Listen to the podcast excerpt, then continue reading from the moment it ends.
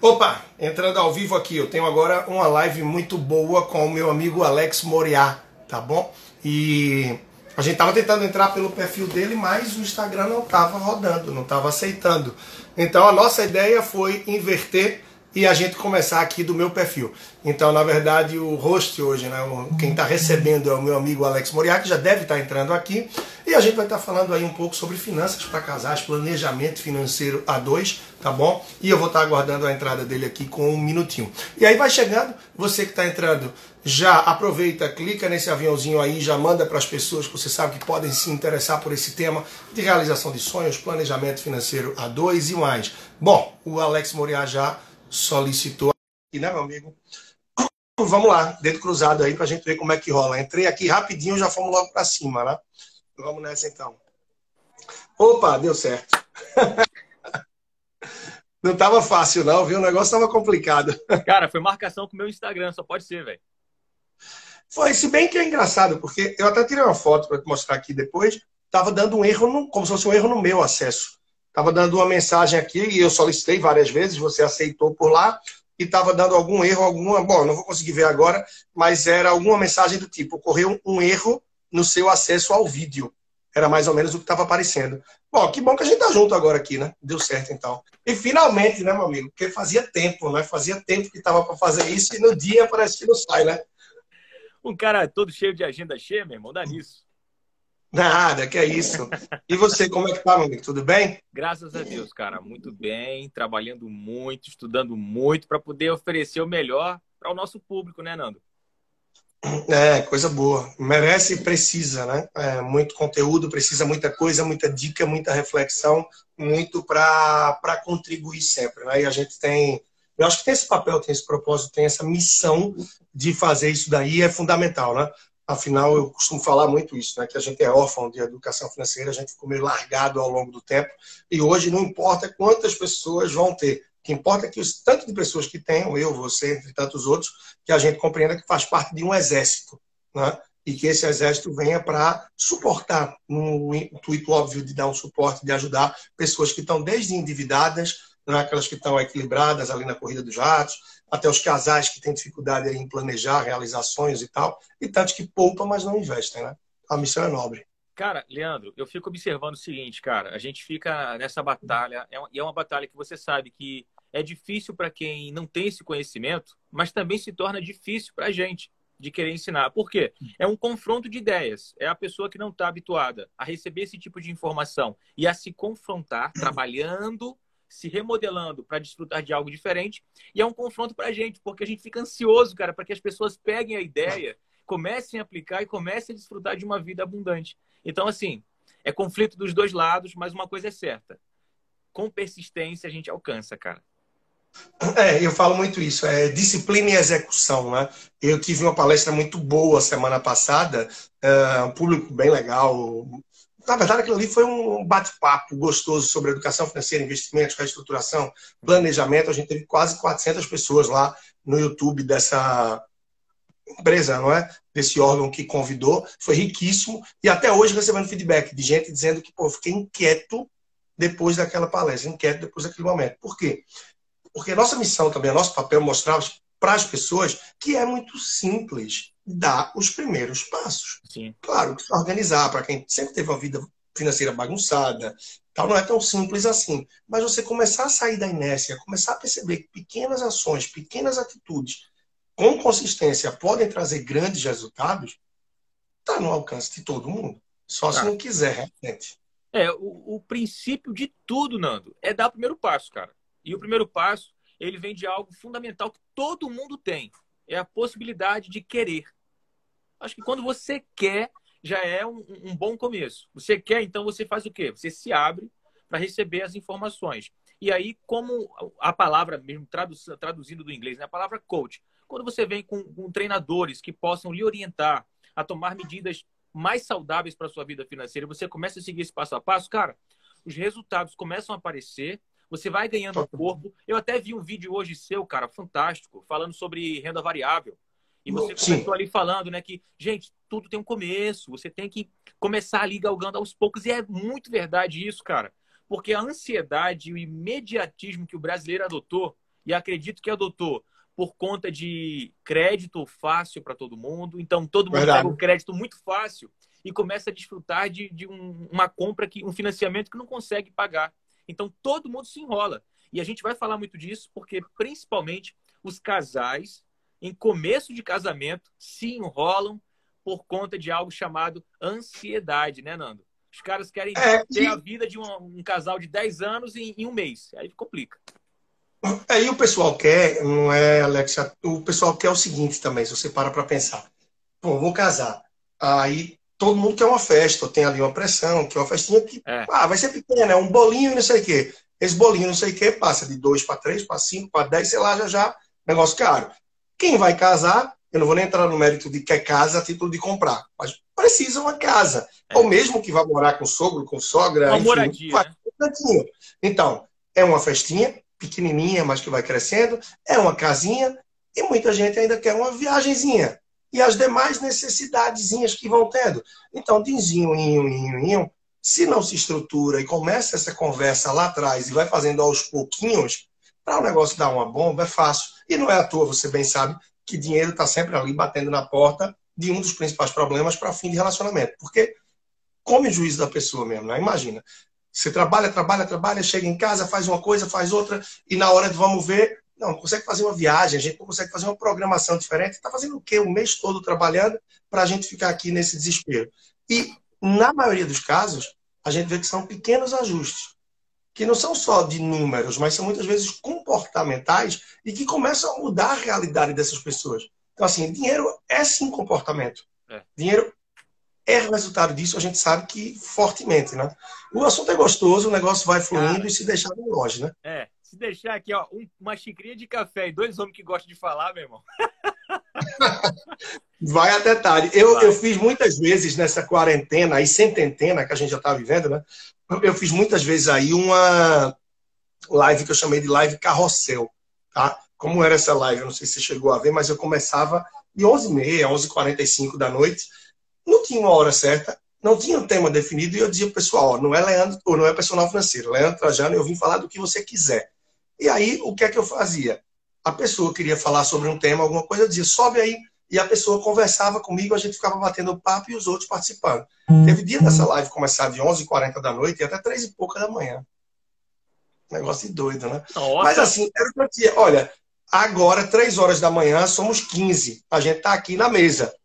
É como se estivesse numa mesa, conversando, tal, trocando ideias sobre os mais variados temas. Uhum. Questão familiar, é, questões de planejamento, de endividamento, de home office, é, como é que está o dia a dia para organizar as coisas. Eram temas livres, que naturalmente a maioria das pessoas que vinham trazendo, traziam temas conectados com o que eu trabalho. E nesse momento, até isso contribui. Porque as pessoas têm uma carência de ouvir algo sobre o tema e muitas pessoas não têm nem a iniciativa pelo, pela retração que tem. Porque, caramba, quando eu sei que eu não estou bem com a balança, eu, claro, quero subir numa balança, então as contas não estão lá em dia, as coisas não estão organizadas. Eu vou querer ouvir coisas sobre isso, olhar a fatura do cartão de crédito. Então a gente tem esse mecanismo de defesa também, né? Cara, isso aí que você falou é, é, é ouro. Mas aí, mano, acho que a gente precisa dar um pulo lá atrás. É, na formação das pessoas. É as crenças das pessoas são formadas pela cultura em que ela é habitada, né? em que ela habita ali, em que ela é rodeada. E aí, eu você falando isso aí, eu me lembro claramente de uma vez eu na casa de um colega, e eu sou um cara que eu sou meio cismado com conta. Eu gosto de pagar sempre conta antecipado.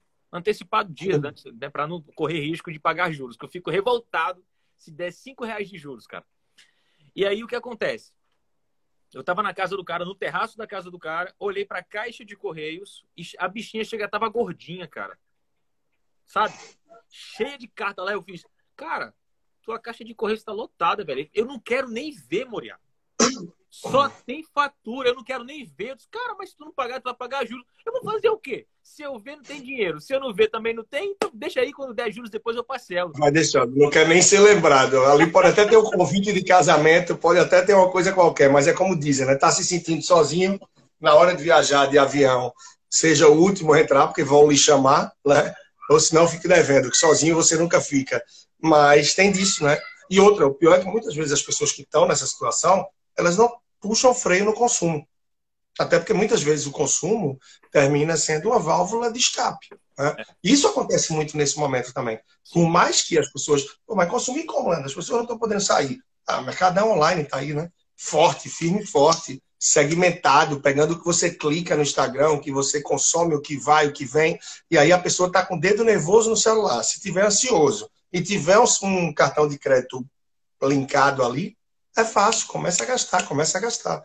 E no momento a gente sabe que algumas pessoas estão com a vida organizada e outras tantas tiveram redução de renda, frustração total de renda, desemprego, tal, o negócio não está dando bem. Então, mais uma vez, quem comanda é a mente, né? Total. Nando, e aí você vê, né, cara? A gente vai estar tá falando, atribuindo para casais. O que, que acontece antes de um casamento?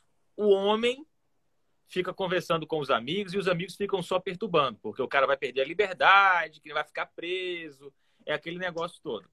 As mulheres, Verdade. cara, sem querer falar mal, mas elas viajam muito na festa. Quando eu falo viagem, não é de sem noção, não, é de viajar mesmo, entrar, mergulhar na, na festa. É, embarcar naquilo, né? De embarcar, de projetar aquilo, né? isso. né? E aí, não só isso, mas começam a imaginar o quê? A casa dos sonhos. E a Casa dos Sonhos tem um jogo de jantar diferenciado, um sofá, né? Classe A, uma uhum. mesa bonita e posta. E tudo isso custa muito dinheiro. E o que acontece? Uhum.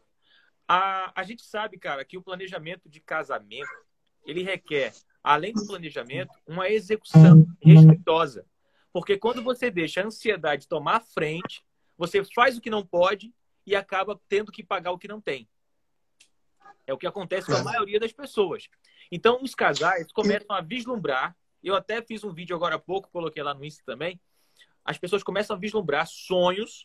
E esses sonhos, na verdade, eles não estão respeitando o estado em que a pessoa está no momento. Ela quer trazer aquele sonho para o agora sem se preparar para tê-lo. É a pessoa que quer dirigir sem ter habilitação. E aí começa a fazer o quê? Se uma pessoa que não tem habilitação, uma criança, por exemplo, pegar um carro, a probabilidade de causar um acidente é muito grande. Da mesma forma, como você bem colocou, as pessoas que não sabem utilizar bem o recurso chamado dinheiro acabam se prejudicando e trazendo malefícios para o início do casamento, que é a parte mais frágil do casamento, né? Ali no comecinho, a, o cara só está acostumado a ver a menina bem arrumada e cheirosa, a menina está acostumada a ver o cara bem bonitinho também cheiroso, e aí já começam a enfrentar conflitos. Só que E muitas vezes não é assunto antes, né? Eu costumo dizer muito o seguinte, Morel, costumo dizer muito isso, tá? Eu acho que é pré-requisito, devia ser. Todo mundo que está namorando, todo mundo que está noivando aí, tinha que ter, assim, tinha que ter de todo jeito falado sobre vida financeira, entendendo um pouco a realidade, os hábitos do outro, que observa. Não tem como dizer, ah, estou há três anos namorando com fulano, dois anos, cinco anos. Ah, eu nunca observei. Nunca observou como é que vai num bar? Se ele está isso, aquilo? É sempre no crédito, é no débito? Ah, por que na viagem, como é e tal? Entender um pouco. Você percebe os gastos da pessoa. Se compra ali sempre supérfluos, se vai mais cauteloso, ou está sempre parcelando e, ah, compra tudo tal. Então, falar da vida financeira, eu acho que é um assunto número um, muito importante. E um outro que eu tenho visto muita gente se frustrar relação aos casais atualmente é em relação a ter filhos. Né? A ter filhos. É muito comum que termine determinados casais não falam. E aí, quer ter filho? É um sonho teu, tal? Como é que você pensa? Um casal, dois, três, um time de futebol? Não, nunca pensei em ter filho, não. Então tem gente que só discute isso depois que tá embaixo do mesmo teto, depois que casou. Aí um tem um sonho, o outro não. E aí como é que faz? Então, é, são dois assuntos chave para mim da pessoa conversar antes para começar a entender um pouco a realidade. Porque dificilmente, não é dificilmente, tá? Mas a probabilidade de não bater um casal poupador-poupador é grande. É grande. É porque a gente vive num país onde mais da metade não poupa. Então, muito possivelmente, há essa possibilidade de pegar poupador e gastador. É. Aí, se pega poupador e gastador, quem vai ser o braço mais forte para conseguir puxar o outro para o time?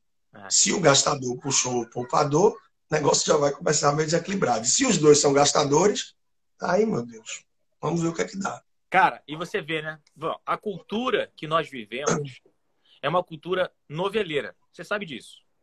O Brasil, ele não é o país do futebol, é o país da novela. Tanto que o futebol ele tem que respeitar a novela, senão ele não entrar na televisão. A verdade ele é entra depois. Cara, né? Quantas vezes você vê. Eu, isso aí eu já vi, inclusive, entrevistas de pessoas influentes da televisão falando que o futebol o juiz fica ali, ó, esperando a novela acabar para começar. Isso é contrato com, com, com, a, com, as transmissões. E por que, eu estou falando tudo isso? Porque as pessoas têm uma cultura muito grande de assistir novela. E a novela, ela influencia diretamente por estar diariamente na vida das pessoas. A gente sabe, cara, que as nossas crenças, elas são formadas por forte impacto emocional ou por repetição, repetição, repetição, repetição. Então, para você ver, há um tempo atrás, a poupança era um bom lugar. Quando eu falo um tempo atrás, nossos pais, era um bom lugar. A turma ganhava um dinheiro, tinha rendimentos bons. Isso foi colocado tanto na cabeça das pessoas que tudo mudou e as pessoas não conseguem enxergar que a poupança hoje não é a mesma aquela poupança de antigamente. E aí, quando você fala de, de diversificar, de criar um planejamento para realizar sonhos, como a gente vai falar hoje, as pessoas ficam bugadas. Por quê? É uma informação nova. E o novo sempre assusta, cara. Então as pessoas. Até porque o pessoal parar. não costuma planejar, né, meu amigo? O não pessoal não costuma planejar. Não, não costuma, eu cara. tenho falado esses dias, assim, acontece comigo todo começo de ano, fim de ah. ano, é, da mídia chamar, e aí, planejamento, começo de ano tal. E sempre tem aquela questão, né? Tem as entrevistas com o pessoal antes, tal, não sei o quê, para compor ali a reportagem. É, mas o que, é que a pessoa diz? Pô, tá começando 2020, o meu sonho esse ano, o meu objetivo é trocar de carro. Pô, beleza, trocar de carro. Meu objetivo esse ano é fazer uma viagem internacional. Beleza, viagem né, internacional. Né, você não vê ninguém dizer, ó, o meu objetivo esse ano é fazer uma viagem internacional, essa viagem vai custar uh, 12 mil reais, e para chegar em dezembro e eu fazer essa viagem, eu preciso juntar 500 reais por mês, porque eu já tenho 6 mil. Então as pessoas simplesmente, elas lançam a flecha e dizem é ali que eu quero chegar. É. Mas não para para pensar ah, tempo, a ah, pressão, nada. Então, assim, se você não planeja e você só sonha, não conecta. Uhum. Então, um lema que eu usava muito no começo do meu trabalho, toda essa jornada, era sonhar, planejar e realizar. Isso. Eu acredito que se você sonha e você planeja, você realiza. Sim. Sonha e realiza. Sim. Agora, se você não tiver o elo do planejamento, aí ferrou, fica complicado. E não basta planejar, tem que ter execução e disciplina. E é esse o problema, né? Eu acho que eu estou com uma pessoa do outro lado que bem sabe que o seu problema não é dinheiro. Cara, tá lindo. É muito tava verdade. lá, tava lá no dia, tava lá, fiquei feliz, fiquei feliz. Cara, eu fiquei muito, muito bacana, muito bacana, precioso. Por não ter te visto antes, cara. Senão eu te chamava lá na frente, pô. Calado. Não, que é isso, tava lá atrás, escondidinho. Ficava te assistindo, pô. Ah. Olha, para quem não sabe, tá? É, tem o livro do Alex, tem pessoas que vieram aqui pelo teu perfil, pelo meu, enfim.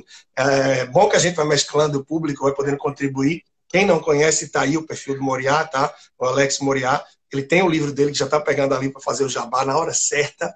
Né? Isso aí, já traz aí. E o título é fantástico, porque diz que o seu problema não é dinheiro. E é real. É, é real. Porque muita gente fala, pô, mas se eu tivesse mais dinheiro, se tivesse mais dinheiro e aconteceu o que acontece com muita gente. É. Termina que é do ser humano, não é de Alex, de Leandro, de Maria, uh, de Betina, de quem for, não. Entra mais dinheiro, dificilmente a pessoa se controla para ver, peraí, meu padrão tá ok? Tá.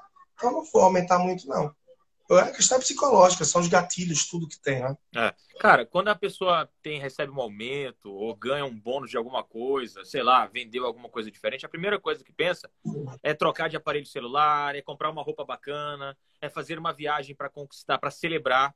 Então as pessoas pe pegam o princípio correto, celebrar conquistas, só que de forma desastrosa. É verdade. Tudo que é feito com exagero tende a se transformar em algo catastrófico, problemático. E você vai transformar aquele momento de prazer. Tanto é, Leandro, isso aí, cara. Eu, antes de falar sobre finanças, de entender, a gente, eu falava muito, eu via minha mãe falar, coisa do tipo assim: ah, se eu ganhasse na Mega Sena, eu ajudaria minha família toda. Viajava o mundo, parará, parará. É como se ganhar na Mega Sena fosse um dinheiro infinito, cara. Então, e é assim, por isso que, pelas estatísticas, né? 90% dos que ganharam em loteria e Mega Sena estão é. em situação igual ou pior que estavam, né? Pois é. Ó, já tem gente aí dizendo, eu quero, eu quero esse livro, cadê ele? Mostra esse bonitão. e tem comentário do nosso brother Gustavo Cerbasi, viu, cara? Pois é, rapaz, eu vi, gostei. E um, um, dia, depois a gente fala aí de bastidores disso daí, mas um dia eu acho que vou. Ele vai estar ali também eu tenho esse contato direto com ele. Isso é um prazer, isso é fantástico, porque é uma referência, né? Para mim, é referência maior no Brasil e é muito rico quando dá para parar e trocar uma ideia e tal. Então isso foi muito rico também esse ponto aí tá com ele no livro muito bom, muito bom, velho, muito bom. Gustavo Cerbasi, que por sinal, Leandro, acho que vale até a gente citar aqui, cara. Como você falou, é uma referência para você, é uma referência para mim. Para mim é, um, é o mentor financeiro. Sim. E acho que tudo que a gente tem ouvido aí, não vou generalizar, falar tudo, mas a maioria do que a gente tem ouvido vem, vem do Cerbasi. É, é uma ramificação do Cerbasi. E ele é autor do livro Casais Inteligentes Enriquecem Juntos, que inclusive é um best-seller que tem tratado a vida de tantos casais, né, cara? E é, vale a pena citar ele aqui como referência, cara. É um pois cara... é, traduzido já em outros idiomas. É... E é fantástico, né? É engraçado, porque como a gente vive no meio, a gente fala Gustavo Cerbasi, a gente sabe quem é. Quando eu falo com outras pessoas, tem gente que fala, ah, não sei não. É. Eu conheci teu perfil, eu conheci o perfil dele pelo seu. Muita gente já me é. conheceu pelo dele. Aconteceu dele repostar no passado é, um post meu em outubro, depois no top 5 do ano dele. O segundo mais postado, o segundo mais engajado foi um que ele repostou meu. Então, muita gente veio conhecer o meu trabalho por ele também. Mas muita gente não conhece o Cerbasi. Mas quando você fala casais inteligentes enriquecem juntos. Ah! Ou então, se o cara falar até que a sorte nos separe, né? Aquela trilogia, até que a sorte nos separe com o Leandro Hassum. Aí a galera pira. Que é, é. baseado no livro dele. Mas vamos lá, cara. É, e a mestre, né? Realmente é. Bom, e então é isso. Tem esse elo, né? voltando aí, só para passar a bola de volta, do sonhar e do realizar quando a gente planeja. E não basta planejar, precisa ter execução, precisa ter disciplina. E é isso que falta muito no dia a dia, né? Eu vejo muito essa parada do pessoal joga lá o negócio e ah, quando chegou outubro, Pô, não realizei o sonho, não realizei o objetivo, ninguém dimensiona no meio do ano. Peraí, meu objetivo era esse, eu tô perto, não tô, como é que tá, tá parado, ou redirecionei as velas mesmo, ajustei, porque mudou tudo. Então tem muito isso, as coisas são muito soltas, por isso tem muita dificuldade de se realizar. Eu tenho ali, aqui eu estou no meu home office, não só de quarentena, mas de muito tempo, botei quadrinhos novos nele e tal, mas tem ali meu quadrinho de metas, eu tenho tudo estruturado. Eu gosto desse negócio de gestão à vista, de você entender o que tem, do que tem em mente isso não só do trabalho, mas da vida pessoal da gente. Eu me lembro como eu comecei a mudar uma série de coisas na minha vida, eu fiz questão de fazer um planejamento estratégico. Nada de maluco de outro mundo, não. Planilha de Excel básica, querendo ver nos próximos três anos quais eram minhas principais metas. Em pelo menos quatro pilares. Não é? No pilar é, social, familiar, na questão técnica, profissional, na questão física, de saúde, tá? e no lado espiritual. Então, com base nesses pilares, eu fui vendo quais eram as prioridades, o que é que é correr atrás. E o que é que custa para a gente tentar botar um pouco isso? Sim. E aí o exercício para o casal é que um faça isso sozinho de um lado e o outro faça isso. O que bater de cara, maravilha. Já é meta do casal. O que não bater, vamos conversar. E não é porque se juntou, né? Que esses sonhos aqui vão ser esquecidos e esses aqui vão ser esquecidos. Sim. Vai passar a ter o sonho de A, o sonho de B e o sonho do casal. E tudo isso também precisa ser guiado e andar lado a lado com a realidade financeira. Afinal, ninguém precisa amar dinheiro, mas a gente precisa respeitar e entender como funciona. E para muitos sonhos e objetivos, a gente vai precisar um empurrãozinho financeiro também para chegar lá. Por isso a organização, planejamento e tudo que a gente traz aí, né? Grande lance, cara. Eu acho que a gente tem, tem esse papel e pelo menos assim, quando eu vou produzir algum conteúdo, é o que eu tento passar. É, é, é, é tipo o ponto principal, o eixo da produção do meu conteúdo. É tentar levar para a pessoa de uma linguagem muito tranquila e muito acessível, muito coloquial, ou seja, que faça parte do cotidiano da pessoa, para que ela Nossa. perceba que planejamento financeiro não é coisa para economista, cara. É necessário para todo mundo ter uma vida diferente. A gente, a nossa proposta aqui foi o quê? Casais planejados realizam sonhos. E aí a gente pode mostrar aqui, Trajano, para essas pessoas, um exemplo de planejamento. Você falou aí de metas que você colocou para quatro áreas da sua vida. Como coach, nós trabalhamos geralmente 11 áreas da vida. É uma coisa bem mais robusta, mais pesada. Como coach financeiro, não precisa justamente desses 11. Como você falou, tuas, tuas metas aí têm a ver com o teu propósito do momento, para aquilo que você está estabelecendo. Mas as pessoas, cara, querem viver o dia a dia sem colocar metas para nada. É, é, o famoso, eu, falo muito isso, né? O método Zeca Pagodinho. É o deixa a vida me levar entendeu? E aí se bate uma crise, o cara sofre com a crise, já começa sofrendo, igual o Peru de Natal, né? Já começa a sofrer na véspera, quando sai ali a notícia na televisão. Coronavírus na China, o cara já está se tremendo aqui, vou morrer.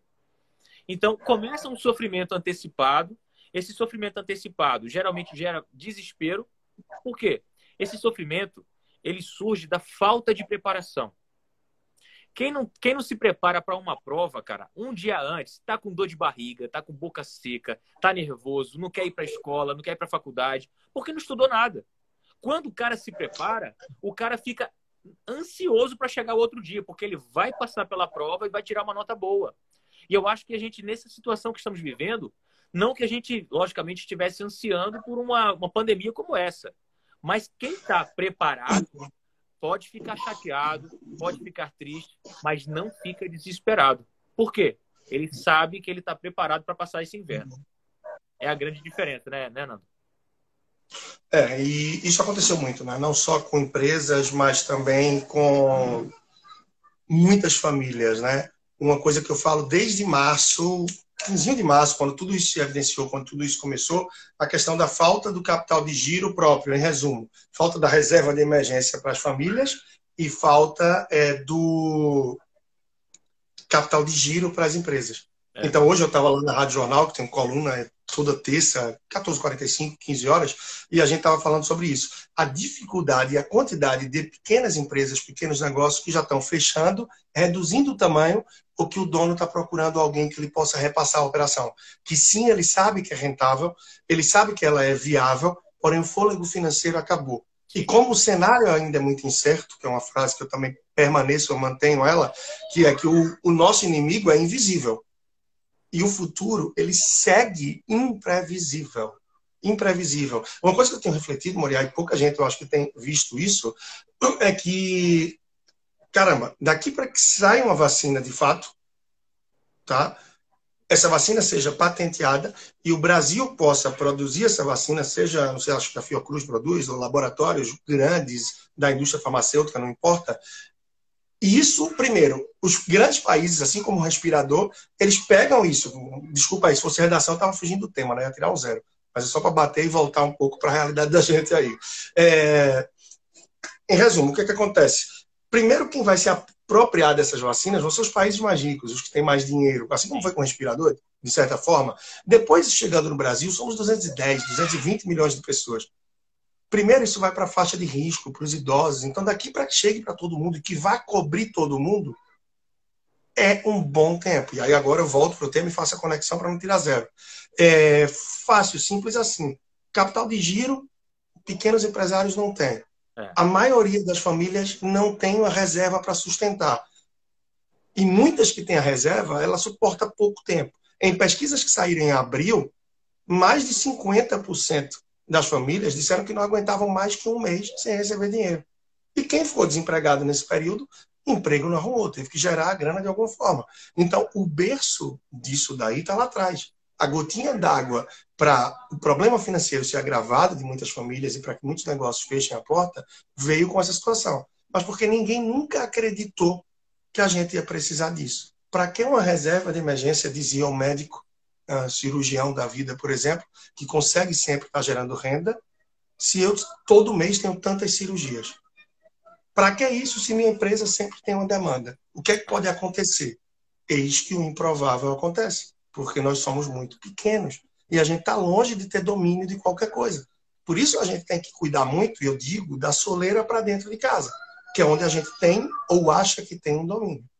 Então, ter uma organização mínima na vida financeira traz o equilíbrio e a saúde para todo o restante da vida da gente. E é ter essa percepção essencial. Isso mexe com a produtividade da gente no trabalho, mexe com a vida dois, mexe com a vida familiar no sentido mais amplo, mexe com o seu bem-estar, com o seu cuidado físico. Leandro, se a gente for fazer uma conexão aqui com um livro milenar, que é a Bíblia, ninguém acreditou no dilúvio com Noé. Perfeito. E o cara passou ali 100 anos construindo uma arca. Quando veio o dilúvio, só ele e a família dele resistiu. Então as pessoas encaram, quando a gente fala de reserva de emergência, ou reserva de segurança, ou reserva da oportunidade, enfim, uma reserva para nos deixar preparados ali para um inverno, um possível inverno da vida, as pessoas meio que acham que é utópico, que é impossível fazer uma reserva de emergência num país como o Brasil. Mas a verdade é que quem está preparado intelectualmente, e preparado, se planejando para tudo isso, tem passado por uma situação mais favorável. É lógico, a gente encara isso como você acabou de falar, não é a realidade da maioria do Brasil. Mas a gente tem aqui tentado transformar e elevar essa porcentagem dos preparados do Brasil. É para isso, cara, que eu tenho colocado a minha cara tapa, é para isso que eu tenho hoje eu tenho cerca de 20 anos de comunicação, cara. Então eu sou ator, sou locutor há cerca de 20 anos. Eu tenho me desvinculado do rádio no aspecto, todos os dias estar tá lá, diariamente, fazendo aquela programação de entretenimento, para me dedicar exclusivamente, cara, a essa contribuição. Eu acredito que eu tenho essa missão, como você também tem. Eu tenho esse propósito de vida. E isso, cara, para poder levar uma transformação para a vida das pessoas, porque eu acho que eu posso transformar mais pessoas do que entreter. Entreter, cara, tem muita gente. É.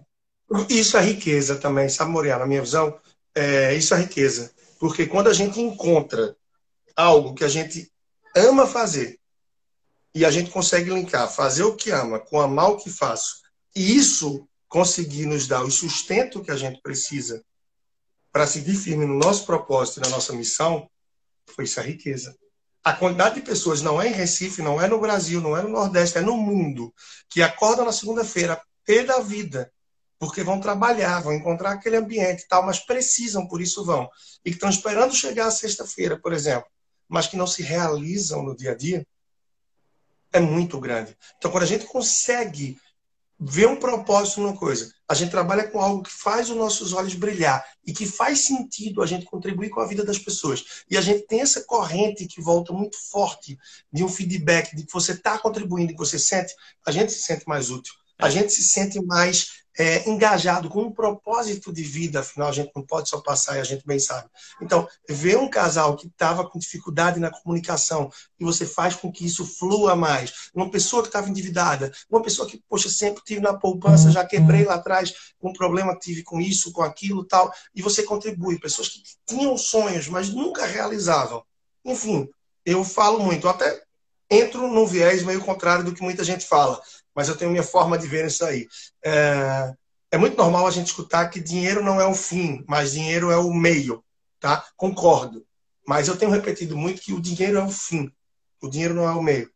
O dinheiro está lá no final, porque eu quero é gozar, eu quero é curtir, eu quero é me divertir, eu quero é ser próspero, ser feliz é em todo o caminho.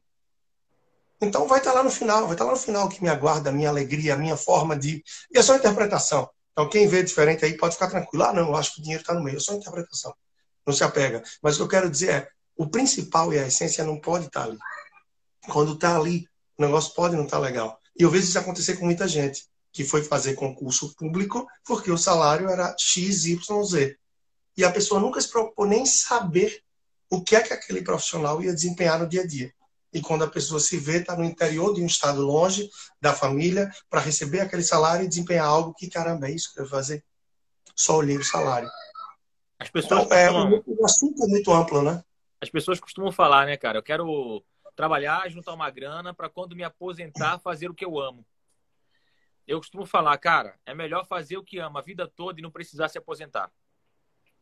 Então, Perfeito. eu acho que, que muda a, a, estratégia do negócio, muda a ideia se você colocar o dinheiro na frente, você vai fazer isso. Você vai trabalhar no que não gosta para um dia se aposentar. Se conseguir se aposentar, vai reclamar do dinheiro porque não conseguiu fazer uma fortuna legal, enfim.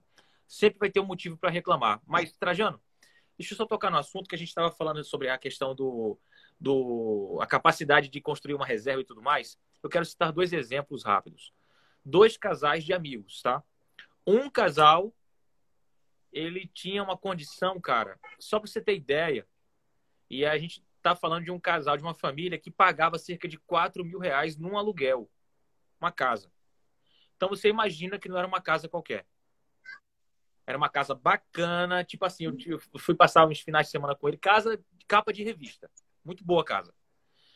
E eles viviam lá. E quando eu fui lá, cara, eu estava sentado conversando com, com o meu amigo lá no terraço da casa, pós-almoço, aquele cafezinho, a gente conversando. E eu comecei a dar aquela orientada, né? Fiquei logo agoniado, cara. disse, velho, como é que tá a tua vida? Eu tô vendo que tu tá hoje na vaca gorda do caramba, vaca obesa. E eu, eu, tô, eu falo isso porque a vida do cara é num padrão altíssimo. E eu falei, cara, se prepara se organiza, Exato. começa a, a, construir ali um, a, a, famosa caminha, entendeu? Tá, tá, tá. aquele colchão para que você não caia de vez. Comecei a tentar explicar, mostrei modelos, estratégias que ele podia construir. E o cara só fazia rir, meu irmão. Sabe quando o cara tá cheio de dinheiro? e ele, é, eu preciso fazer isso mesmo. Pô, cara, tu é o cara. Nunca fez nada. Trajano, é com pesar que eu falo isso, cara. Eu vi essa família via falência, velho. Mas ter que sair da casa, ter que vender os carros, cara, só conseguiu manter o filho no colégio porque os avós conseguiram bancar. Foi uma situação triste, cara. E eu contemplei isso, cara, de perto. E eles, tipo assim, não ganharam no Mega Sena, não, tá? Eram, vieram de um padrão alto. Só que eles vieram de um padrão alto, eles herdaram um padrão alto e não se estu, não estudaram, não se estruturaram para ter aquele padrão alto. E acabaram, cara, nessa situação. Esse é o exemplo do primeiro casal. O segundo casal, para você ter ideia, tá no meu livro. Eu encontrei esse casal, o cara conversou comigo e tudo mais, o cara com uma profissão também alta, um, um alto salário e devendo três, quatro vezes do que ganhava. Absurdo, devendo, sem nada, cara. Casa financiada, carro velho. E velho que eu falo assim, velho tototó, entendeu? E uma situação complicada, cara. E a gente conversou, a, abriu os olhos do cara, a gente conseguiu passar e deles, abriu a mente para receber a informação. E se eu coloquei hoje o cara no livro, é porque a história dele não terminou como ele estava. Ele conseguiu quitar dívidas, trocou de carro, saiu da empresa que trabalhava, hoje tem a própria empresa gerando. Bom. Na pandemia, com capital de giro, passou a pandemia, bicho, na, com, com um burro na sombra. Mudou de vida, cara. Então, assim, veja que há, há duas situações. O problema dele, de um e de outro, não era dinheiro. Um tinha muito e veio a falência. Um tinha nada e veio a prosperidade. O problema, cara, que todo mundo fala que eu não consigo mudar, não consigo mudar, não consigo mudar, não é dinheiro. É, a primeira coisa que você está fazendo é a afirmação que você está lançando. Ela já desenvolveu uma crença em você que você não é capaz de ter uma reserva, de ter uma vida próspera. Você colocou na sua cabeça que você precisa trabalhar para pagar as contas. Tanto é que quando a pessoa está desempregada, qual é a primeira frase que ela fala? Cara, eu preciso trabalhar para pagar as contas e colocar o pão na mesa. Ela nunca fala, eu preciso trabalhar para ter uma vida próspera. Isso vem de cultura, isso vem de crença. E é isso que a gente tem batalhado, cara. É isso que a gente tem batido em cima para transformar de fato, não somente o bolso, mas a mentalidade e, através da mentalidade, os resultados. É, e é muito comum, isso é muito comum. Né? As pessoas se limitam muito. Várias vezes, poxa, eu conheço um, um bocadinho de gente por aí, e várias vezes aconteceu de amigos que saíram do trabalho, pô, vamos almoçar, vamos se encontrar. E aí a pessoa, olha, tenta botar o meu currículo aí na tua rede de contato, ver se ajuda, porque eu saí da empresa semana passada, eu saí essa semana e estou precisando voltar para o mercado. Eu sempre parei para pensar e perguntava para as pessoas o seguinte: peraí, pô, você acabou de sair do trabalho, certamente você está recebendo uma rescisão, você está recebendo alguma coisa, vai ter mínimo de dinheiro aí para um tempinho. Será que não vale a pena você tirar umas férias, tirar uma semana, tirar um mês para descansar, para investir em você, fazendo um curso, fazendo algo diferente, priorizar a família, sua família, sem perigo do telefone tocar pelo trabalho, de você ficar livre, leve e solto, por um mês ou dois que seja. Ou por duas ou três semanas você começar a procurar o trabalho. Mas a maioria das pessoas saem do trabalho já desesperadas para começar outro. E parece que não pensam, peraí, vou entrar em outro trabalho, daqui para que eu tenha direito às férias, é muito tempo que eu vou estar ali rodando e não vou parar e não vou curtir. Se a pessoa tem um mínimo de organização, de planejamento financeiro, ela vai dizer: peraí, isso pode ser uma oportunidade que chegou de eu me reposicionar, de fazer um curso, de investir em mim, de ter um tempo mais de mais qualidade com a família, sem estar preocupado com o trabalho, com isso, aquilo, porque a gente sempre está tenso, né? A gente sempre está atento para ali, aqui, aqui, como é que estão as coisas, como é que não está, tal, o WhatsApp, isso, aquilo, que é uma coisa que hoje Claro, tem muita tensão, tem muito trabalho, tem uma correria gigante, mas eu não tenho uma ansiedade no sentido de, ah, não tem uma ligação urgente. O que é que vai ligar urgente para mim?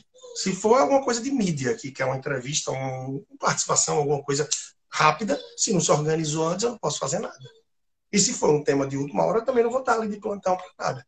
Eu não vou ter alguém que está ligando, um aluno, um, alguém de um casal, mentorando o cliente, que vai dizer, ah, estou desesperado com isso. Nada é de minuto, diferente de empresa a minha vida trabalhando em empresa, eu já tive que sair no meio de casamento, três horas da manhã, para ir para o Rio de Janeiro resolver o problema. Tá? Quando eu tinha negócio também, aconteciam coisas que, ah, de repente, né, de consultoria empresarial, de pequena consultora que comecei, probleminha ali de dor de cabeça de obra, alguma coisa, então tudo vai rodando. Teve muita coisa aqui, eu não consegui acompanhar quase nada, tá? Mas teve um bem interessante, da Janaína, que ela disse sua opinião. Meu filho tem 13 anos e todo o dinheiro que dou, ele guarda para comprar um carro. Acho muito legal isso dele, pela idade. E aí, o que é que vocês acham? Né? Pô, eu, eu acho louvável. É muito novo, é um propósito ainda distante, Talvez o carro que ele pensa em comprar, ele nem pensa muito ainda. E no Brasil, acho que a gente ainda vai demorar a chegar a isso. A questão dos veículos autônomos tal, vai precisar de muita organização. Mas eu acho que o simples fato dele estar tá poupando com um propósito, eu acho incrível. Eu costumo falar muito uma frase que diz: quem poupa por poupar, gasta por gastar. Porque se eu poupo sem objetivo, ah, estou poupando. Para quê? Ah, poupando. Na hora que der ali a doida, que der um problema, eu vou no caixa eletrônico, tiro, gasto dinheiro, faço é o que for, pronto, grandes. Agora, se eu tenho um objetivo, peraí, eu estou poupando que é para viagem, eu estou poupando que é para trocar o carro, eu estou poupando para reformar a casa. Eu não vou frustrar o meu plano por uma besteira qualquer, não. Isso é um impulso aqui. É uma raiva que eu tive. Então, o fato dele já estar tá fazendo isso já mostra uma cabeça bem diferenciada, Janaína. Então, sem sombra de dúvidas, isso é um sinal já de prosperidade, de uma cabeça diferenciada para uma criança, para um adolescente de 13 anos. Perfeito. Eu acho arretado. Agora tem que ter um equilíbrio também, porque é, eu não acho muito legal, mas não é o caso dele, muito novo. Mas quando na vida adulta, eu já vi casos assim, a pessoa poupa, poupa, poupa, poupa e fica também. Então, ter um equilíbrio entre você poupar pensando no longo prazo e poupar, não é? Pensando no amanhã, imediatamente amanhã, no fim de semana que vem ou no mês que vem, também é saudável. Para que você possa desfrutar hoje, tendo o equilíbrio de saber que você vai ter um amanhã também em construção tranquilo. A gente às vezes vê o extremo, né? Do carpedim ou daquele que só guarda para o futuro e hoje tá só com a roupa do corpo. É o que eu falei, inclusive, na nossa live sobre poupador e gastador. Tem o poupador extremista, que não quer celebrar nada na vida. É só poupar e o tempo todo brigando com a mulher. Não, precisamos juntar, juntar, uhum. juntar. E o cara morre e não desfruta da vida. E aí a gente, nosso planejamento, pelo menos, é para você viver uma vida de realizações. Por exemplo, estou vendo aqui o comentário do Rômulo.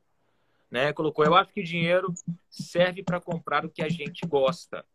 Eu vou dar só um ajustezinho, Rômulo, nessa tua opinião, para o que eu penso, tá? Eu acho que, na verdade, o dinheiro ele precisa ter uma destinação para você gastar com o que você gosta. Parte daquilo que você planeja, você pode destinar uma porcentagem para você estourar. A gente coloca no nosso planejamento cerca de 10% para uso livre. Uso livre é justamente isso: é você comprar para o que você gosta, viajar, passear, comprar sapato, relógio. Isso aí a gente destina. Se você falar 10% não dá para comprar o que eu quero. Então junta 10% vezes dois meses, vezes três meses e você vai conseguir comprar o que você gosta. Porque esse comprar o que você gosta, ele pode ser perigoso na sua cabeça, tá? É só uma dica. Por quê? Eu preciso comprar o que eu gosto. E às vezes o que você gosta estoura teu orçamento. E se estoura teu orçamento, você vai começar a ter desprazer nas coisas. Por quê? Você comprou o que gosta e te trouxe prejuízo. Isso na tua cabeça pode fazer uma construção negativa. Então, para que você não tenha uma vida negativa, que você faça o planejamento separe uma parte das suas finanças para você gastar com o que você gosta. Falei besteira, Tajano? É, eu gostei muito disso aqui também. Ó. Trouxe o Alisson para a gente, tá? Mais momentos, mais experiências e menos coisas, né? Então, esse equilíbrio, procurar isso daí também é muito importante a gente priorizar um pouco as experiências, os momentos que a gente pode ter. Tanto que a gente fala, ah, viajar é um investimento. Na prática não é um investimento. Né? Na prática não. É um investimento muito mais é, filosófico. É um investimento muito mais emocional de viajar. Mas que eu sou totalmente a favor disso. Né?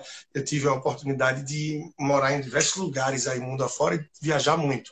E isso tudo não veio de, ah, fui de família, que foi tendo oportunidade. Não, meus pais sempre me deram o melhor que podiam, não tenho nada a reclamar. O melhor que tiveram ao alcance deles sempre me foi oferecido. Mas eu sempre corri muito atrás de minhas coisas também. Corri muito atrás. Então, a primeira vez que eu saí do Brasil foi para fazer um trabalho voluntário no Timor-Leste. Né? Quando eu fui pra, como voluntário para o país mais pobre da Ásia, recém saído de guerra. Passei naquela seleção para fazer trabalho voluntário lá E aí eles disseram: Ó, oh, a gente vai mandar vocês para a Austrália também. Para que na Austrália vocês estudem um pouco de inglês e conheçam os projetos que o Timor tem por parte da Austrália. Eu, porra, beleza, arretado. Quem nunca saiu do país, fantástico, né? E aquilo ali me abriu portas depois para trabalhar na minha área, quando eu fui para Angola, trabalhar na construção civil. Aí de Angola eu consegui negociar com a empresa, opa, trabalhei mais tempo do que devia lá, no sentido de folga, não ir passar o fim do ano na África do Sul. Aí quando voltei, juntei um dinheirinho, aí eu fui para o Peru estudar espanhol. Acabei a faculdade sete anos e meio depois, tive uma proposta, uma oportunidade boa, fui trabalhar na Bolívia. Da Bolívia eu fui para o Equador, do Equador eu fui para o Haiti no ano do terremoto, passei um ano e meio. Depois eu fui para Gana, no noroeste da África. E nesse meio tempo, pô, fui para Jamaica, fui para os Estados Unidos, para a Europa, para vários países mais de uma vez. Fui, viajei muito na América do Sul. Então, assim, o tanto que eu já gastei, investi, como vocês quiserem chamar, em viagens, em cultura, mas isso ninguém rouba. Não estou aqui para falar da minha viagem na essência, tá, gente? Mas eu estou para falar que isso ó, pode bater. Não tira, as lembranças estão aqui. Elas foram eternizadas nos momentos, em tudo que eu aprendi, tudo que eu vivi. E dinheiro não. Dinheiro rouba, um leva de você. E as coisas. Então, ressalto aí o que falou o Alisson. Né? Viver momentos, viver experiências e menos coisas, que é algo para a gente buscar. A gente fez aí um livro fantástico que saiu recentemente falando sobre o essencialismo essencialismo, tá? A gente escuta falar muito do minimalismo. E uma das primeiras vezes que eu ouvi falar do suficientismo, inclusive, foi com esse amigo aí, com o Alisson, que está aqui. Suficientismo. E é algo que eu tenho pregado muito. É um princípio que eu acho incrível. Eu e se você não viu nada ainda, pessoal, você que está por aí, o próprio Moriá, tem no meu podcast, é, tem no meu blog, e lá na coluna que tem do Jornal do Comércio, que é daqui de Pernambuco, acho que de maior circulação, eu escrevo todo domingo uma coluna lá, e recentemente eu escrevi sobre suficientismo e minimalismo. Então, são coisas que vale a pena a gente ver e a gente refletir, porque cada vez a gente vai ser mais próspero também com isso. Eu acho que a gente vai ter uma visão mais ímpar das coisas da vida e mais tranquilidade em relação ao ser muito mais do que o ter. E aí a gente começa a entrar na parte filosófica da vida financeira também, mas que eu acho arretado. Tanto que só para devolver a bola para você, eu costumo dizer que eu trabalho, é personal financeiro, trabalho com dinheiro e tal, não sei o quê. Meus valores nunca foram esses. Meus valores são outros. Eu sempre disse isso. Apesar de trabalhar com dinheiro e com vida financeira, meus valores e minha essência tá em outra coisa. Só que eu acho que eu sou um ajudador, tá? De construir sonhos. Pô, se eu posso ajudar a pessoa a construir sonhos, a realizar coisas que talvez sozinha ela não abra a mente muito para isso, então por que não chegar uma pessoa do lado que pode fazer isso? Do mesmo jeito que chega um para ajudar a cuidar do coração, um da saúde e por aí vai. Então o papel da gente é muito por aí também. Eu acho que tem essa parte filosófica, essa parte emocional e que é forte. Nando, eu fico observando o seguinte, cara, isso que você falou agora, eu sou apaixonado pelo minimalismo. Porque o minimalismo, as pessoas acham que é viver quase que beirando a pobreza, a miséria. É viver sem nada, é roupa rasgada, é uma roupa pro resto da vida. E não tem nada a ver com isso, cara. Minimalismo é, é, é a forma inteligente de usar as finanças ao seu favor. E eu quero pegar gancho nisso que você acabou de falar, cara, para o tema que nós trouxemos, né? Sobre realização de sonhos para casais. Quem vive mais momentos e menos coisas está muito mais propenso a realizar sonhos. Porque um casal, na verdade, ele precisa de momentos, cara. Ele não, quem casa não quer casa, quem casa quer um lar, quer uma moradia, quer uma habitação onde eles possam é, dar continuidade àquilo que eles construíram no namoro e no noivado. Então, por que ao invés de começar uma vida de consumismo, não começar uma vida com essencialismo e desfrutando daquilo que eles têm de melhor, cara, que é o amor de um para com o outro? Dessa forma, eles conseguem planejar uma realização de algo a nível de consumo, uma viagem bacana para um casal ou coisa do tipo. Aí tem os planejamentos, que inclusive está aqui embaixo, vou jogar a bola para você. A Tatiana está perguntando quando deseja se realizar um, um, tratamento estético ou aquisição de um carro, o que fazer. E na verdade, Tati, eu vou jogar para o Nando essa, mas eu vou dar só uma introdução aqui. O grande que lance que você precisa entender é o que de fato você está precisando nesse momento. Você está apenas querendo ou você está precisando? Coloca na balança esses dois, o que, que faz uma análise de SWOT rápida, quais os benefícios e quais as desvantagens que um e outro vai trazer. Isso aí só você sabe responder. Eu particularmente não posso te opinar. Faz isso aqui, porque eu não sei. A tua vontade. Mas joga aí, Nando. Manda a bola. Não, mas é, é, bem isso mesmo, né? E é a realidade, porque é participação especial aqui, ó. É... Oi! Oi! Manda meu pau! Tu é muito lindo, cara. e gosta, viu? Se eu deixar aqui, vai ficar aqui. Agora vai ter uma conta, eu vou ficar aqui assistindo. O meu viu? chega aqui e fala: acabou, papai, a Ivy. Eu acabou, quer fazer a Ivy também. é, então, o que é que acontece? Você fica aqui do lado do papai no colo, mas fica quietinho. Tá? Se ficar quietinho, pode. Tá? Se ficar quietinho, tá na boa. Então, o que acontece? Nesse caso, por exemplo, é, é, bem como você falou, é a necessidade, é a essência do negócio. Né? O que é que é mais relevante para ela? O que é que ela realmente está precisando? Né? não peguei o nome aqui, perdão, por isso não estou direcionando a palavra. Mas lembrar que o carro vai ser um passivo. O carro vai estar trazendo IPVA, seguro se tiver, possibilidade de multa, de lavagem, é é, de estacionamento, de uma série de coisas. E essa questão de saúde que está pensando em fazer, essa questão de saúde, será que é algo estético realmente, como ela falou, ou é algo mais necessário? Mas, como bem disse o Moriá, só quem vai poder responder, só quem vai poder dizer é você mesmo. Para a gente fica um pouco difícil, mas é fazer uma análise daquilo que é prioridade, aquilo que você vinha pensando e buscando há mais tempo, para que possa tomar uma decisão mais acertada. Tem várias formas de analisar, né? Ô, Nando, eu vou jogar aqui só uma possibilidade para ela, já que a gente está falando de realização. Eu acho que é o seguinte, já que a gente está falando de finanças, Tati, finanças, tenta dar uma avaliada se esse tratamento estético que você está pretendendo fazer vai elevar a tua autoestima e elevando a tua autoestima, pode ser que aumente a tua produtividade. Se aumenta a tua produtividade, vai ser mais rentável para você. Se é isso que você está procurando, é uma boa opção. Se o carro ele está servindo apenas de um luxo para você passear, para você ir andar nos finais de semana, ele torna-se meio que um supérfluo para esse momento, nessa decisão. Mas se você está querendo o carro e esse carro vai contribuir para o seu crescimento profissional e produtivo, é isso, eu acho que financeiramente falando, Nando, é o grande peso que ela tem que colocar. Qual é, dos dois? É, porque, claro, o carro tem um lado do passivo, mas a depender do propósito do carro, ele pode ser aquele passivo que vai viabilizar Sim. uma contratação, Isso. que vai viabilizar um conforto familiar Isso. maior, uma tranquilidade. Então, precisa-se de mais detalhes, eu diria, até para que a gente pudesse contribuir e, de fato, ir além. Mas é bem nessa linha, né? É eu não sei como é que a gente está de tempo aqui. Terminou porque a gente ia entrar pelo seu Instagram. Eu entrei pelo meu, a gente teve esse probleminha e tal. Eu não sei como é que está de tempo. Eu confesso que me perdi. Pode acontecer, já já a gente se pega de surpresa aqui, tem uma bomba relógio de 25 segundos para a gente sair, né? É. Na verdade, eu acho que deve ter uns seis minutos ainda, mais ou menos. Eu acho que nós ah, entramos ah, que... aqui 9 e 15, 9 e 12, por aí. Eu acho que foi por aí. Não, então ótimo, ótimo. É, bom, de, o, me conta uma coisa, deixa eu só te perguntar aí, aí eu vou passar para você. Planejamento financeiro, essa questão de vida a dois, o que é que você tem mais visto aí no dia a dia? Os casais mais organizados, mais tranquilos, as coisas fluindo ou mais dificuldade? O que é que você tem se deparado mais? Infelizmente, Nando, o que eu tenho mais encontrado são as dificuldades. Porque o que acontece é o seguinte: existem casais que começam um relacionamento e têm uma grana. Os dois têm um bom salário. Mas o que eu tenho mais encontrado é a galera que tem um alto salário automaticamente aderindo a um alto custo. Porque das classes sociais, cara, a classe menos favorecida, classe baixa, a classe média e a classe alta, eu acredito que o que mais sofre é a classe média. Não é a classe baixa. Porque o baixo, ele meio que se coloca naquele mundo dele e tenta viver ao redor daquilo ali. Lógico que ele sofre com os financiamentos, os parcelamentos em 10 vezes e tudo mais.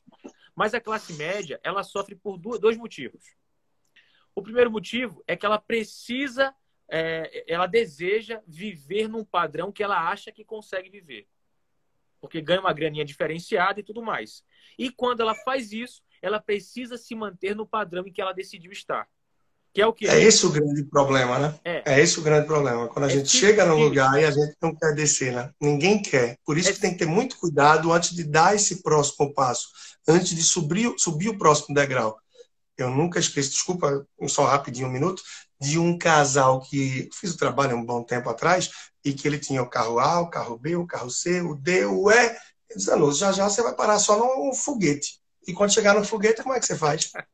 Então a gente tem que ter muito cuidado quando dá esse próximo passo, porque depois ninguém quer vir para baixo. É. E vai dizer, ah, vão pensar que eu estou quebrado, vão. E aí a gente ainda é muito preso Refém disso, ao que os outros pensam, ao julgamento, independente de classe social, de tudo, a gente tem, não é? A maior parte das pessoas, infelizmente, muita gente já desapegou a questão do status, mas muita gente é apegada com o status. Isso aí é um dos destruidores de sonho que ferra a vida da pessoa. E hoje em dia, com rede social, com tudo isso, aí tá ali, tum, tum, tum, tum, postando tudo, fazendo tudo, e a dor de cabeça vem, né? É, então, é exatamente por aí, cara. O que eu tenho encontrado, por exemplo, classe média, a galera deseja viver um padrão que não consegue suportar, é enganado pelo extrato bancário e depois precisa manter. E aí, meu irmão, vamos fazer uma viagem muito rápida aqui. O cara que está na classe média, ganha uma graninha legal e decide viver aquele padrão de vida alto ou equivalente ao que ele ganha, ele vai ficar trabalhando para manter aquele padrão. E aí acontece o que você falou o cara em momento algum quer mostrar que ele deu uma queda. Por quê? A vaidade está acima de tudo ali. O orgulho do cara está acima. E aí ele vive com uma grana boa, sofrendo podendo apenas, cara, decidir mudar o padrão de vida, morar numa casa mais simples, usar uma roupa mais tranquila, deixar de estar tá dando dinheiro a grifes de shoppings, porque ali você está pagando. A grife está pagando também o aluguel, o condomínio do shopping, está pagando tudo. Nada não estou falando para você não comprar em shopping. Eu não estou sendo hipócrita. Eu, eu consumo shopping, tá? Mas eu sou muito seletivo, cara, quando eu vou fazer as coisas. Eu não compro para agradar o Leandro, para agradar A, B, não. Eu coloco lá o que eu preciso para estar bem nos ambientes que eu preciso estar. Mas eu não faço, meu irmão, sinceramente, do meu corpo, do, do, do meu padrão, um outdoor para que as pessoas batam palma para mim. Eu prefiro, cara, ter um padrão de vida que as pessoas até ignorem, de certo modo, mas que eu consiga proporcionar conforto e estabilidade para minha família. Se as pessoas entendessem isso, cara, que conforto e estabilidade é superior a status, a vida era completamente diferente, Nado. Eu vou te dizer até uma coisa minha. É... Eu, há um bom tempo, eu resolvi por estar cada vez muito mais tranquilo, muito mais simples quanto a roupa, quanto a tudo, opção, estratégia até minha. Uhum. Calça jeans, uma camisa de malha, alguma cor mais sólida, só para não estar tá precisando variar muito, tem muita camisa parecida. Eu até lendo uma vez sobre isso, é bom que você tem menos opções, você tendo menos opções, você tem menos problema porque você perde menos tempo escolhendo e não tem muita explicação, porque vão viver com as mesmas camisas, as mesmas cores, são diferentes e pronto, é isso. É. E, Leandro, mas aí amigos meus falavam, caramba, mas vem cá, tu vai mudar isso, tu vai fazer aquilo, Teve uma época que eu resolvi, ah, vender o carro, vamos ficar com um carro só aqui em casa e eu vou andar mais de Uber, de táxi ou de motorista de aplicativo, porque eu não perco tempo dirigindo. Então eu ganho em produtividade, porque eu não perco tempo estacionando, não perco tempo dirigindo, e estou ali respondendo e-mail, ah, fazendo uma série de coisas. Tanto que meu podcast até, ele começou com um quadro, uma playlist, que se você procurar em qualquer plataforma, Apple Podcasts, eh, Spotify, Deezer, SoundCloud, tá lá, de carona nas finanças. Porque a pessoa que eu estava de Uber ali, eu trocava as ideias e sondava. Se ela tivesse uma pegada legal para falar de alguma coisa da vida financeira, uma dificuldade, uma experiência, algo bacana, ó, vamos gravar aqui e comecei a fazer. E hoje o podcast a gente já está quase 280 episódios, tem um número muito bom de reproduções mensais, inclusive isso aqui vai para podcast, tá? Vai estar tá no podcast também. E aí o pessoal falava, meus amigos, pô, Leandro, tu vai vender um carro, aí tu vai estar tá como é que teu cliente vai te ver? Tu vai chegar num carro qualquer, não vai estar. Tá, não, bicho, tu devia botar uma blazer, tal, não sei o que. Eu digo, ó, se ele quer comprar carro e roupa, ele já não está alinhado com meus valores. Então, assim, é uma escolha dele. É a é minha visão, tá? É muito particular, muito peculiar. Mas a minha visão é uma escolha dele. Agora, se ele quer comprar ideias, conhecimento, visão, percepção e planejamento, isso está indo aqui. É. Aí ele vai ter tudo que eu posso apresentar. E hoje eu tenho tranquilidade de circular nos mais diferentes clientes e tal, desse jeito, com muita tranquilidade. Por mais que a gente saiba que sim, a primeira impressão, o impacto que fica e tudo e tal, mas, pô, meu negócio, sou eu, original, autêntico. Então, prefiro ser do jeito que eu sou, fazer do jeito que faço, não variar muito e tá mais tranquilo, tá mais à vontade. E isso vai se ligando também, né? Com muita coisa. A gente tem isso muito do ter, do ser, do consumo, daquilo e tal, não sei o quê. E aí isso, às vezes, traz conflitos para a gente. E dos conflitos mais diversos. Então a gente tem que parar, pensar, refletir com calma E a gente viu aqui algumas coisas do pouco que a gente pôde ler, né? A gente não conseguiu ler tudo aqui, agora explodi a bomba relógio, faltam 25 segundos. Mas é isso, meu amigo. Que bom, te agradeço demais aí pelo convite, pela oportunidade de estar junto. Que a gente consiga fazer outra muito em breve e estar tá com você aí tem 15 segundos. Obrigado, cara. Só agradecer a você de verdade. Que Deus abençoe e até a próxima. Obrigado, gente. Tá bom. Muito obrigado, pessoal. Muito bom, viu? Valeu, Alex. E vamos em frente. Isso aqui vai estar, vou ver se boto no YouTube e também no podcast. Abração.